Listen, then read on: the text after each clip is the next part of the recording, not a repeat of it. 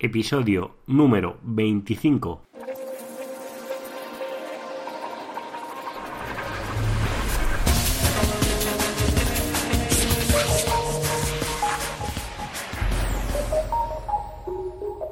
Muy buenos días queridos oyentes, nos encontramos un día más con un episodio nuevo del podcast de Ser Profesional, el podcast donde hablamos de todo lo relacionado con el posicionamiento web y todo lo que es ganar visibilidad en Internet.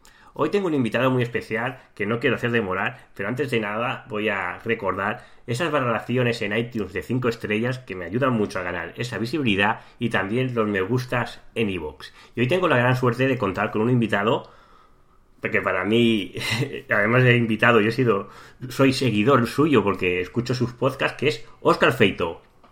Muy buenos días, Oscar. Hola Juan Carlos, eh, muy buenos días, muchas gracias por tenerme aquí. Para mí también es, un honor estar en un podcast eh, tan destacado como es el tuyo. Muchas gracias, Oscar. Antes de nada, para si hay alguna persona que no conozca a Oscar, cosa que me extraña porque es muy conocido y si escuchas mi podcast estoy convencido que lo habrás escuchado alguna vez, Oscar, explícanos quién eres. Bueno, pues eh, antes de decirte nada, tengo que decir que estoy un poco nervioso, Juan Carlos, porque... no me lo creo. Soy yo normalmente el que hace las preguntas. Entonces, eh, la verdad es que me hace, se me hace un poco raro eh, estar al otro lado del micro, así que si, si ves que de alguna forma empiezo como a monopolizar la conversación y acabo haciéndote las preguntas a ti, por favor, párame. vale, vale. Porque es de formación profesional. Pues mira, pues nada, mi nombre es Oscar Feito, llevo 15 años ya dedicado profesionalmente al marketing digital Suena un poco cursi esto de decir profesionalmente, pero lo que quiere decir es que nos, como hobby, o sea que desde hace 15 años me gano la vida exclusivamente con el marketing digital, ¿no? Entonces, bueno, eh, podríamos decir que yo empecé por, por, accidente y realmente fue Internet y el marketing digital los que se cruzaron en mi camino, ¿no? Porque mi verdadera pasión realmente era la economía y las finanzas. Eh, yo estudié en, en, Londres, me fui a estudiar a la London School of Economics y tuve la suerte de tener a profesores pues tremendamente prestigiosos, ¿no? Algún premio Nobel de Economía, el Paul Preston de profesor de Historia, y realmente yo iba para un camino... qué, suerte, ¿eh? Contar con profesores de, bueno, tan relevantes.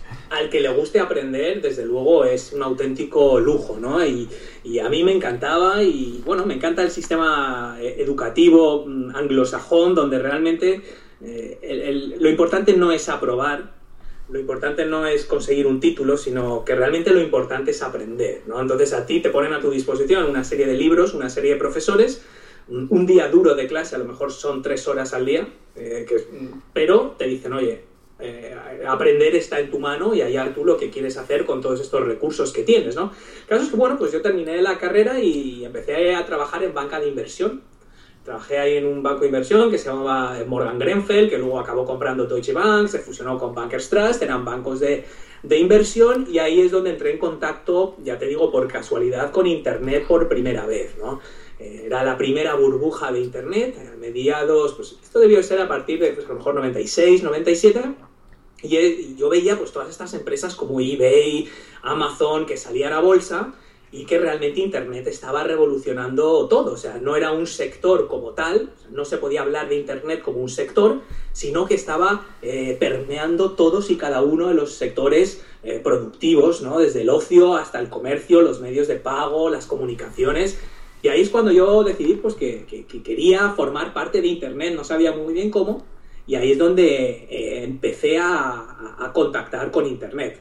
Muy bien en estos 15 años que tienes de experiencia, y sé que has tenido grandísimos éxitos, como la venta de tu primera startup, pero también ha habido, bueno, siempre se suele hablar de los éxitos y de los fracasos normalmente no se suele recordar y, los fracasos son los que nos ayudan a mejorar. Me gustaría que me explicaras los, mayores éxitos que has tenido y los fracasos en estos 15 años que, que tienes de experiencia. Bueno, pues eh, eh, durante este tiempo, como dices, he trabajado pues ya después del banco, eh, tuve la suerte de venir a España a trabajar en Terra, que en aquella ocasión era, pues lo acababa de comprar Telefónica, pues era una pequeña empresa de internet que se llamaba Olé, que fue una de las mayores operaciones de, por aquella época de Europa, desde luego, de fusiones y adquisiciones. Telefónica compró Olé, lo llamó Terra y fue un poco la primera empresa de Internet. Por aquel entonces fue el primer de los primeros ISPs de España la Genterra, luego efectivamente fundé Shopol, eh, se vendió y probablemente pues eso fue el mayor éxito, ¿no? De todas formas, el concepto de éxito... Dime, dime. Didi, ¿por cuánto, ¿por cuánto se vendió la pues startup? al final Shopol se vendió por eh, algo más de un millón y medio de euros. ¿no? Es una empresa que creamos en 2001 y eh, empezó siendo una empresa de comparación de precios a través del teléfono móvil y la idea era utilizar el código de barras de los productos para hacer comparativas de precio y ver dónde podías encontrar ese producto más barato en tu, en tu código postal, en tu zona geográfica, en tu barrio, etcétera, ¿no? Eh, sobre el papel la idea tenía todo el sentido del mundo, pero luego descubrimos pues, que a efectos prácticos era muy difícil hacer esto por, por distintos motivos, ¿no? Mm, lo que hicimos fue, pues eso que llaman ahora de pivotar, que se Sí, supone sí. que está muy de moda en growth hacking, pero La política también. toda, toda la vida se ha llamado cambia de rumbo que te vas a pegar una leche. Eh, entonces, eh, sentido común, lo que hicimos fue derivar el modelo de negocio Shopol hacia una red de publicidad, como puede ser Google AdSense. O sea, la idea era meter anuncios en, en distintas páginas con la particularidad de que eran anuncios de e-commerce exclusivamente. Nosotros trabajamos con anunciantes como podía ser eh, el corte inglés o la casa del libro, etcétera, y cogíamos su fichero de productos y con esos productos creábamos módulos, como puede ser módulos de Google AdSense, que rotaban distintos productos en función de la temática de páginas como pues el mundo.es, el país, cinco días, eh, marca.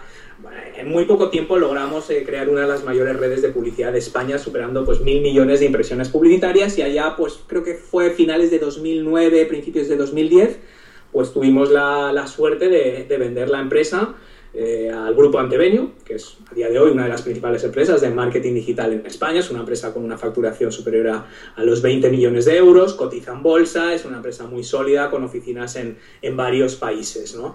Y eso fue, digamos, pues eh, probablemente eh, el éxito financiero más relevante de, de- en Internet, ¿no?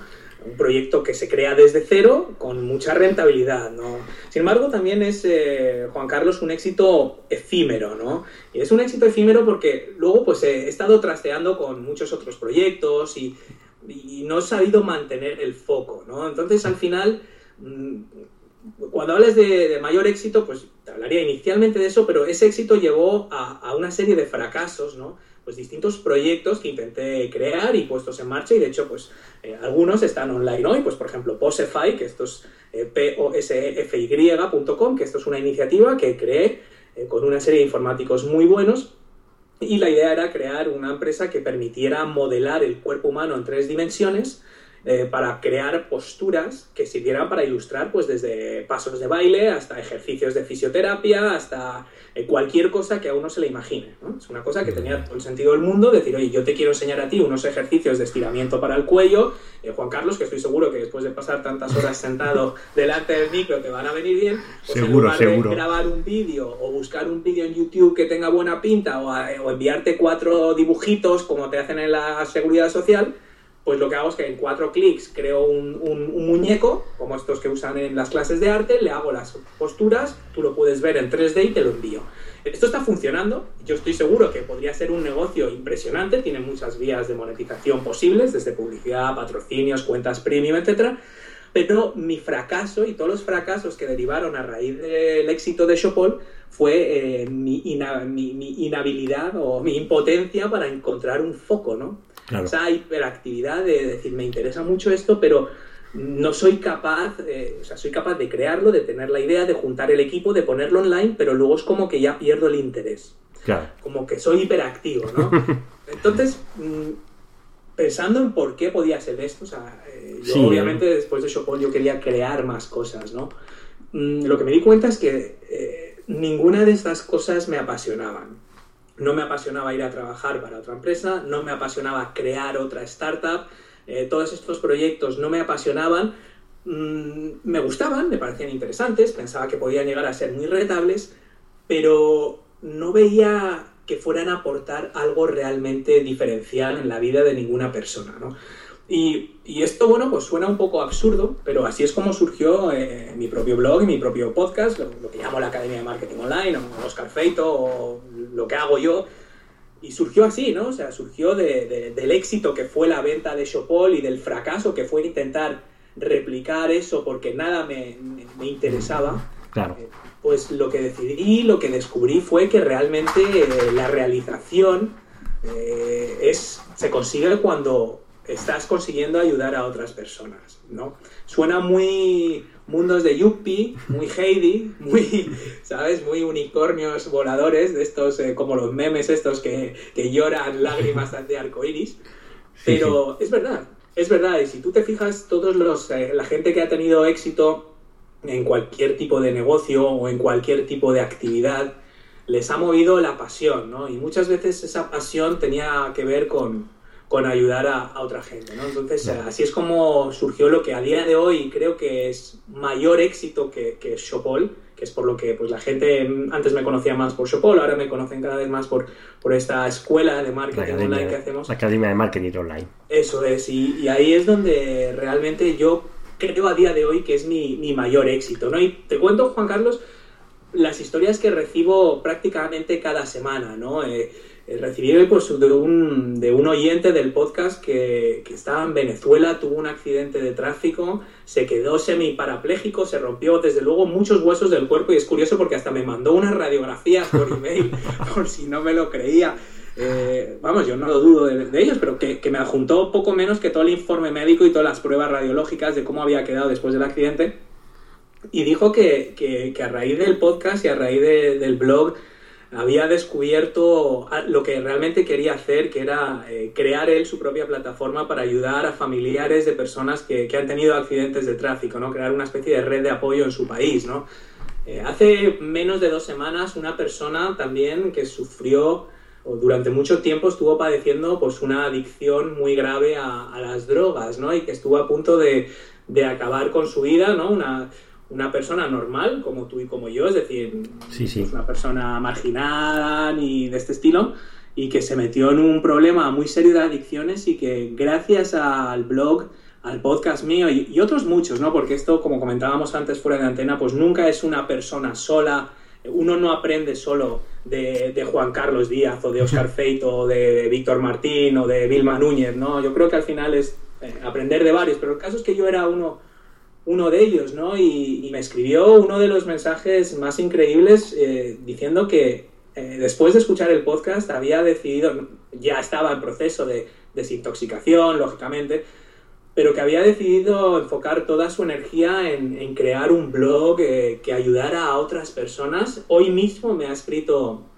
los planes que tiene, desde temas de coaching hasta patrocinios, hasta organizar eventos, increíble.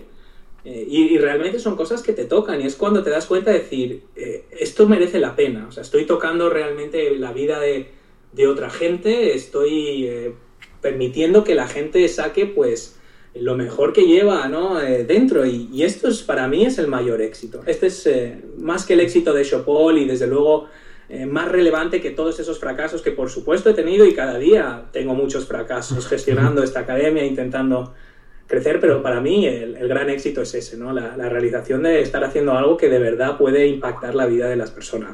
Claro, sí, sí, la ayuda a las personas es lo que más te llena.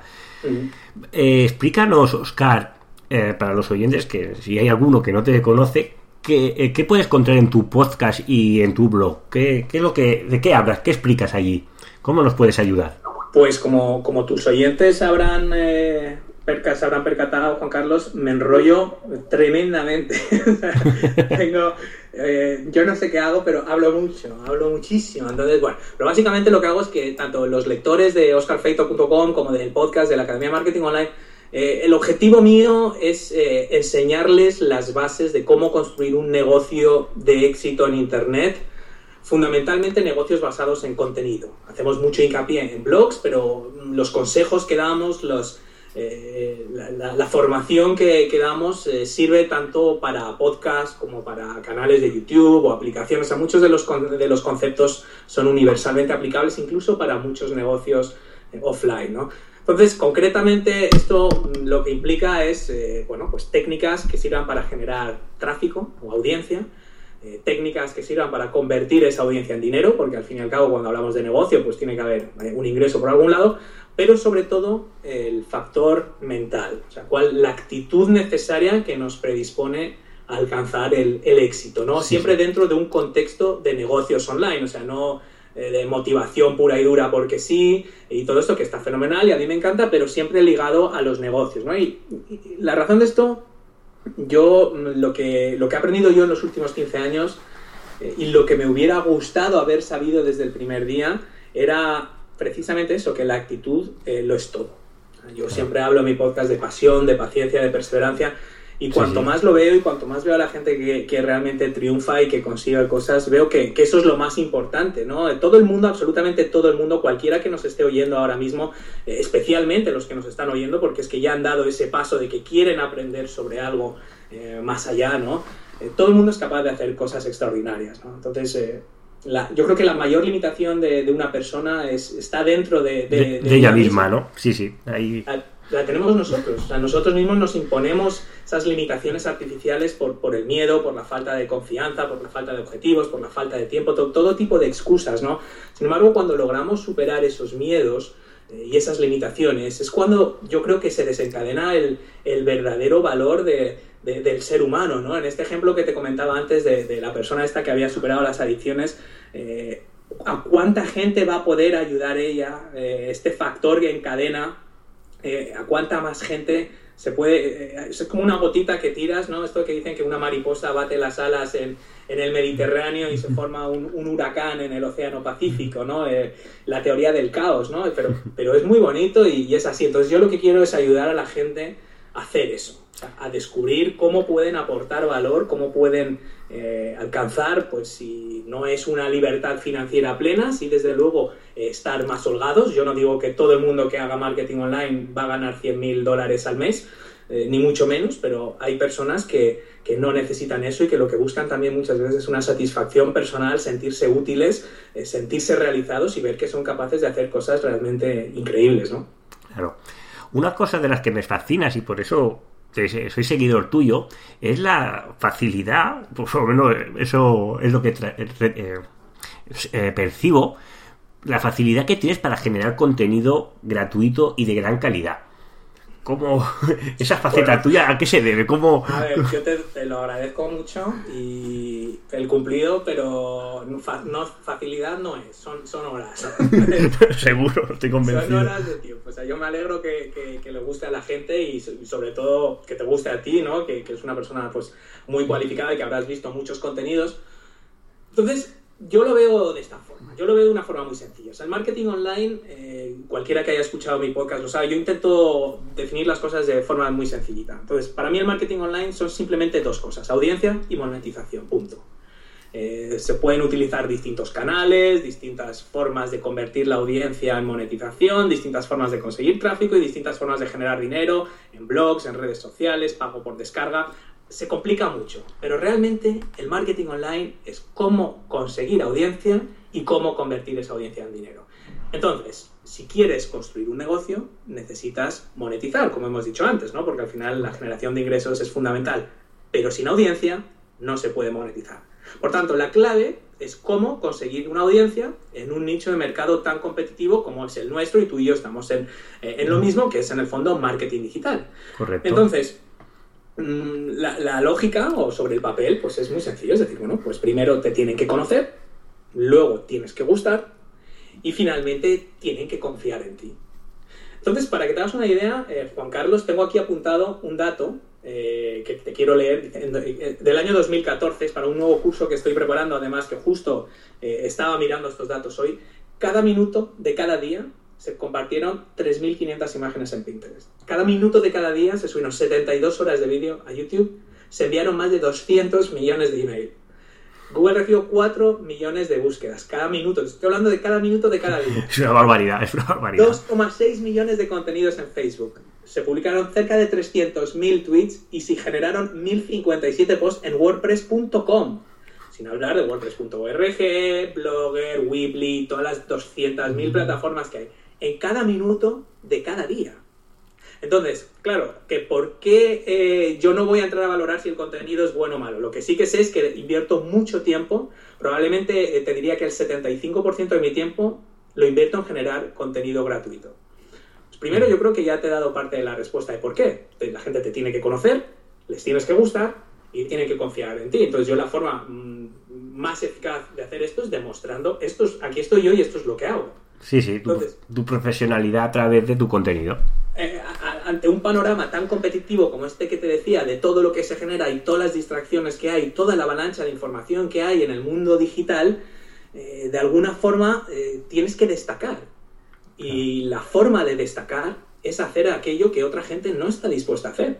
O sea, cualquiera puede crear un blog, eh, subir, crear un blog en Blogger y publicar un post cada seis meses. Bueno, pues tienes que hacer un poco más. Eh, entonces, eh, ¿qué pasa? Que luego, pues aún así hay mucha gente que está dispuesto a comprarse un dominio, crear un WordPress, no sé qué. Pues, pues tienes que hacer más. Tienes que hacer más. Entonces yo tengo un calendario de publicación bastante estricto y de hecho lo tengo aquí pegado, lo tengo aquí delante. El lunes publico un podcast en solitario, el martes publico un post en LinkedIn, el miércoles publico un post en mi blog y son posts de 2.000, 3.000 palabras, o sea que me enrollo tanto escribiendo como hablando. Como hablando. Los jueves hago una entrevista en mi podcast a pues, alguna persona relevante dentro del sector y los viernes subo un vídeo eh, a YouTube. Esto es eh, buena parte de mi tiempo y, responder mensajes de, la audiencia, ¿no? Entonces, eh, la respuesta, la razón corta, ¿por qué lo hago? Para diferenciarme y para que la gente descubra realmente que voy en serio. Entonces, hay una frase de Bruce Lee que decía, no, no temo al, no sé cómo era la frase concretamente, pero era algo así como, yo no, no temo al hombre que haya practicado 10.000 golpes distintos, sino al que haya practicado el mismo golpe 10.000 veces.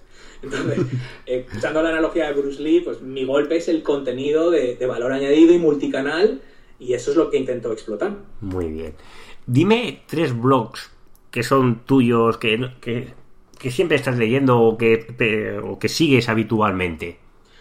Pues a ver, eh, más, que, más que blogs, sinceramente, a ver, O podcast o cualquier contenido que... Mucho de lo que, de lo que hago es en, es en inglés, mucho de lo que, de lo que consumo. No, no por otra cosa, pero primero mm, porque por naturaleza, pues muchas de las cosas tardan más tiempo en llegar al mercado hispano, ¿no? Y entonces a mí me gusta descubrir estas cosas lo antes posible, ¿no? Pues por ejemplo, cosas como eh, cuando empezó todo el tema del video streaming en directo, eh, eh, o cosas de estas como Blab, eh, Blab o no sé, eh, muchas, muchas tendencias que van surgiendo, incluso aquí a efectos de SEO, pues tú estarás, pues, seguro que estás perfectamente familiarizado con la estrategia, lo que llaman la estrategia de skyscraper, para conseguir enlaces entrantes. Esto, hace poco de repente todo el mundo en España hablaba de esto y esto es una cosa que sacó Brian Dean de Backlinko hace a lo mejor tres años. Sí, sí. Eh, Entonces, eh, es curioso como cosas que de repente llegan aquí, pues ahora aquí se está poniendo de moda el tema de ofrecer lead magnets que en el fondo sean extensiones de tu contenido. Esto lo vemos ahora, todos los blogs de growth hackers están diciendo, esto es el secreto mejor guardado del siglo para multiplicar tus leads y tal. Pues que tienes un post que hablas de cinco formas de ganar dinero con tu blog, pues en lugar de ofrecer un lead magnet genérico, lo que haces es que creas un PDF con cinco consejos extra para el que se descargue. Pues la lógica es que, lógicamente, el que se suscriba, el que esté leyendo ese artículo, pues le va a interesar leer ese contenido, por lo tanto vas a aumentar radicalmente tu tasa de registros en tu newsletter si en lugar de ofrecer un lead magnet genérico, ofreces algo que sea una continuación de ese contenido que están leyendo. Esto lo estoy leyendo eh, a fechas de hoy, o sea, estos últimos meses por todas partes. Como, Sí, sí. como el maná secreto, pues esto, esto se lleva contando, eh, yo esto se lo oí a Pat Flynn hace, de verdad, año y medio o algo así.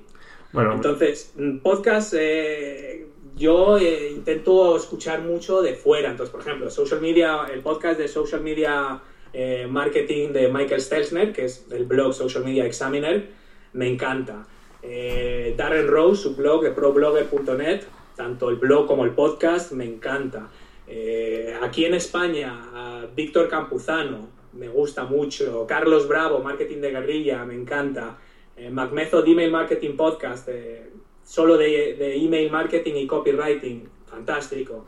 Eh, Ziglar Show, de, que son los hijos, los herederos de Zig Ziglar, que para mí es uno de los líderes motivacionales, de oradores motivacionales mejor que hay, pues ese también lo, lo escucho, ¿no? Y, y luego muchos podcasts de ocio, de fricadas varias, de podcasts de cine, Series. de- sí, sí, series, eh, Now Playing, por ejemplo, me encanta, Filmsack, eh, Stuff You Should Know de Discovery también, mucho, mucho, la verdad es que aprovecho sobre todo el tiempo en el coche para escuchar podcast y, y Sí, sí. eso es lo que, lo que escucho. que sea más productivo ese tiempo de atasco.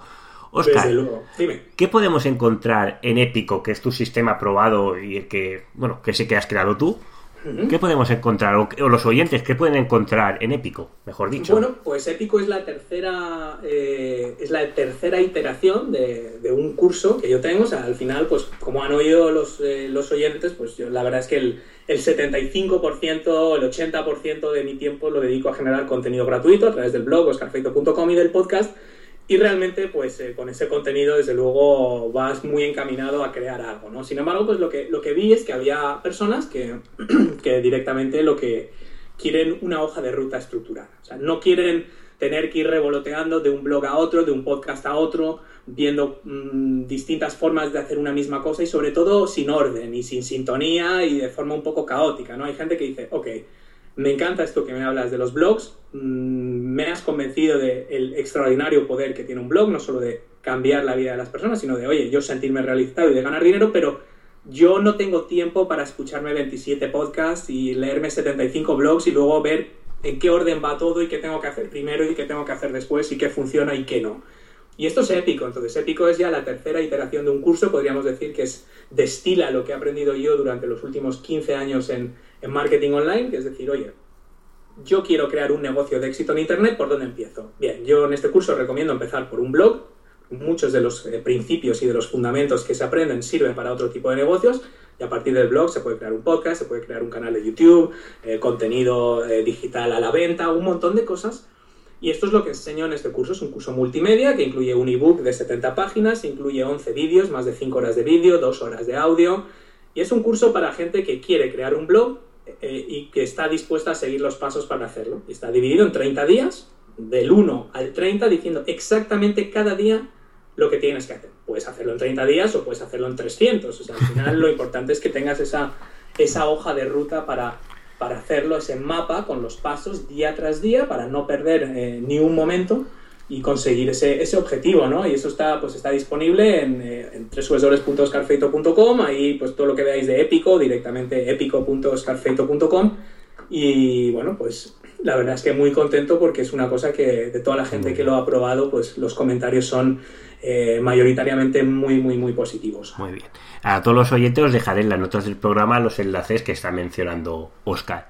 Y la última pregunta antes de acabar, porque algunos oyentes están preguntando, pero Juan Carlos, este podcast es deseo. Ya, pero Oscar. este chico no calla, este chico no calla. Pero, pero Oscar es un emprendedor y yo sé que tiene conocimientos y conocimientos avanzados de SEO. Con lo cual, yo te recomiendo, eh, te recomiendo, no, Oscar, ¿qué recomiendas a la audiencia para una estrategia SEO a largo plazo? ¿no? ¿Qué recomiendas? Tú que has tocado muchos, muchos proyectos y has visto lo bueno y lo malo del SEO. Mm. Bueno, pues lo primero es, eh, es, eso, pues como tú bien has dicho, has tenido invitados en tu podcast, pues como Luis Villanueva, o sea, en un podcast de SEO yo no puedo eh, compararme con profesionales que se dedican íntegramente al SEO, ¿vale? Entonces, efectivamente, a mí el SEO me encanta, mm, creo que tiene muchísimo mérito y la gente que se dedica a esto son especialistas y realmente... Eh, esto es como el que da consejo legal sin ser abogado, ¿no? oye, sí, pero habla con un abogado o habla con un asesor fiscal, oye, mira, yo no soy médico, ¿vale? Entonces, si te duele aquí y allá, yo te recomiendo que te tomes esto o que te hagas esta prueba, pero, by the way, no soy ¿vale? Entonces, eh, dicho este pequeño disclaimer, he hecho mucho SEO, ¿vale? Entonces, y he aprendido algunas cosas, ¿vale? Lo primero que he aprendido es que al final, si no generas valor, por mucho SEO que hagas, al final del día no vas a construir nada sostenible. Y esto lo he comprobado personalmente una y otra vez, una y otra vez, una y otra vez. Eh, el SEO puede generar tráfico, pero para convertir ese tráfico en ingresos sostenibles, que, que al final es en lo que consiste un negocio, debe ser el tráfico adecuado. Decir, personas reales con un problema real o una necesidad o una frustración o un deseo o un anhelo que nosotros seamos capaces de solucionar a través de nuestro contenido, a través de nuestro producto o de nuestros servicios. Y si no, ese tráfico no sirve para nada. Entonces, mm, aviso a navegantes y aviso a tus oyentes. Sí, es fundamental saber de SEO, es fundamental entender mm, qué es un algoritmo, cómo funciona un algoritmo, cuál es el objetivo de Google, eh, porque cuando hablamos de SEO realmente estamos fundamentalmente hablando de Google, mm, cuál es el objetivo eh, de subir una página más arriba, una más abajo y por qué quieren hacer esto, ¿vale? Entonces, esto es lo más importante. Mm, ¿Por qué? Porque, bueno, al final, si tú mm, te centras y por experiencia propia te obsesionas con rankear palabras clave o rankear frases o términos, lo que yo he visto es que la gente termina eh, gastando mucha energía mental y tiempo y dinero en rankear y no está tan pendiente de la base, de si realmente es adecuado rankear esas keywords o qué valor real voy a conseguir por detrás. Y te voy a poner un ejemplo real. Yo hace tiempo mm, tuve una época muy de SEO entonces yo estaba todo el día White Hat, Black Hat, estaba todo el día metido en los foros de Black Hat, de White Hat, todo, perfecto. Entonces yo creé una web de, hice mi, keyword research y fenomenal. Oye, vi una keyword que no sé si era adivinanzas cortas o adivinanzas difíciles o adivinanzas, era algo relacionado con adivinanzas. Y creé un blog, Blogger, yo soy ultra fan de, Blogger. Eh, es muy flexible, yo he hecho landing pages con Blogger, por cierto, con tasas de conversión del 50% con Blogger. Y bueno, al caso. Eh, empecé a hacer un poquito de todo, contenido, on-site. Fíjate con Blogger que hay cosas que no puedes hacer. No puedes minimizar JavaScript, no puedes tocar la caché, no puedes hacer. O sea, hay cosas que no puedes hacer. Aún así, la arranqué en número uno. Número uno para esta frase, pues yo no sé si era adivinanzas cortas o adivinanzas fáciles. Generaba 4.000, 5.000 visitas al día. Lo empapelé de AdSense, porque yo nunca había tenido una página que tenía. Tanto tráfico, ¿no? Tanto tráfico, yo estaba flipando. Y, yo no sé si el día que más me generó de AdSense fueron dos euros. Una cosa así. Eh, el AdSense puede ser frustrante si no lo conoces, ¿eh? Claro, o sea, pero, pero claro, yo antes había generado ingresos eh, muy superiores eh, con, con, una parte del tráfico ridículamente menor, ¿no? Entonces ahí es cuando ya empecé a entender cómo funciona todo esto. Entonces al final es que el tráfico, tú puedes tener mucho tráfico, pero ese tráfico puede no valer nada. Esto es otra cosa que vimos en Shopol, ¿no? Cuando salían los grandes sites de, eh, de P2P en su día, había eh, páginas gigantes de descarga de películas, de torrents, de juegos, cuando no, no era ilegal, o sea, no había leyes concretamente que lo, que lo impidieran, ¿no? Eh, luego ya, pues la cosa fue cambiando, pero antes existían estos sites y estos sites generaban una cantidad de tráfico brutal. Y nosotros, pues en Shopol monetizábamos este tráfico porque era nuestro objetivo. Al final nadie quería ese tráfico porque ese tráfico no convertía. O sea, generaba clics y tal, pero no convertía. Entonces, mm, una de las cosas que yo he aprendido de SEO es que dedícale, o sea, que, te dedicas al SEO fenomenal. Oye, muy respetable y es muy útil y seguro que te sirve de algo. Ahora, dedica un tiempo igualmente proporcional o mayor en pensar para qué quieres ese tráfico. O sea, para qué quieres y qué vas a hacer con él. Entonces, eso, eso sería, digamos, una recomendación inicial, ¿no? Eh, la segunda es pensar en el usuario, o sea, en cada persona que te visita, ¿no? Los factores de SEO, cuando hablamos de, y todos hemos visto, ¿no? Eh, Juan Carlos, estas infografías y todas estas cosas que ponen en Pinterest tan bonitas, ¿no? De los 27 factores de SEO. Sí, sí. Todo esto está fenomenal, pero al final son lo que, lo que llamamos son, son proxy. O sea, es un proxy que utiliza Google para intuir el valor que aportamos a los usuarios. Entonces, lo que hay que entender es que a medida que la tecnología de Google avanza, cada vez será más difícil falsificar esas métricas o engañar a Google. ¿Qué quiere decir eso? Bueno, pues al final Google dice, ok, pues partiendo de la base que yo lo que quiero es recompensar aquellas páginas que más valor generan, voy a ver cómo puedo yo objetivamente coger datos de esta página para interpretar que eso aporta valor.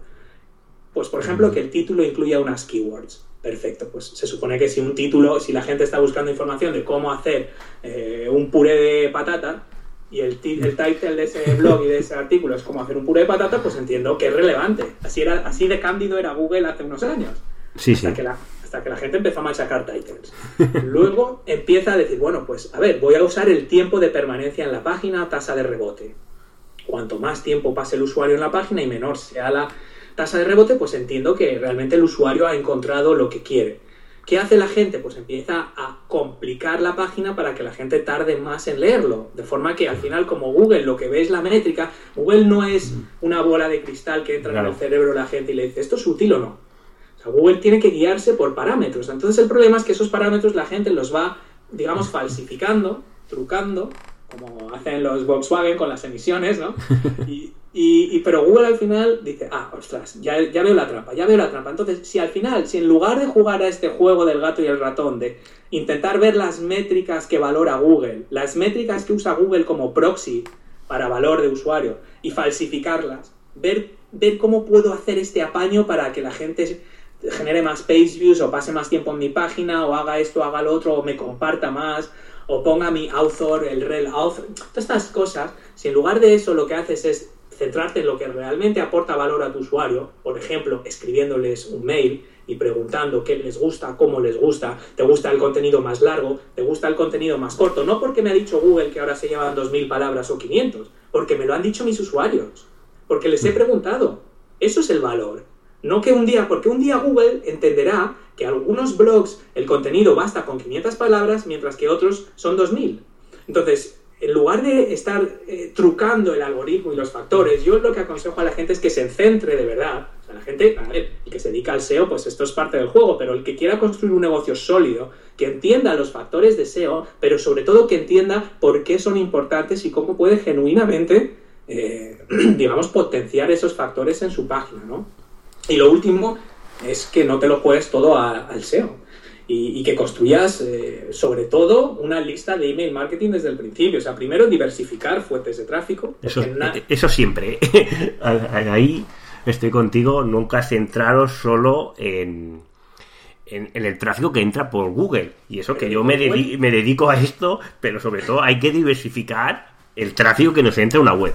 No, te dedicas a esto y es, a ver, es un, es un gran negocio y, muy fundamental porque sobre todo en lugares eh, donde Google tiene una cuota de mercado del 80, del 90% como es en el caso de España.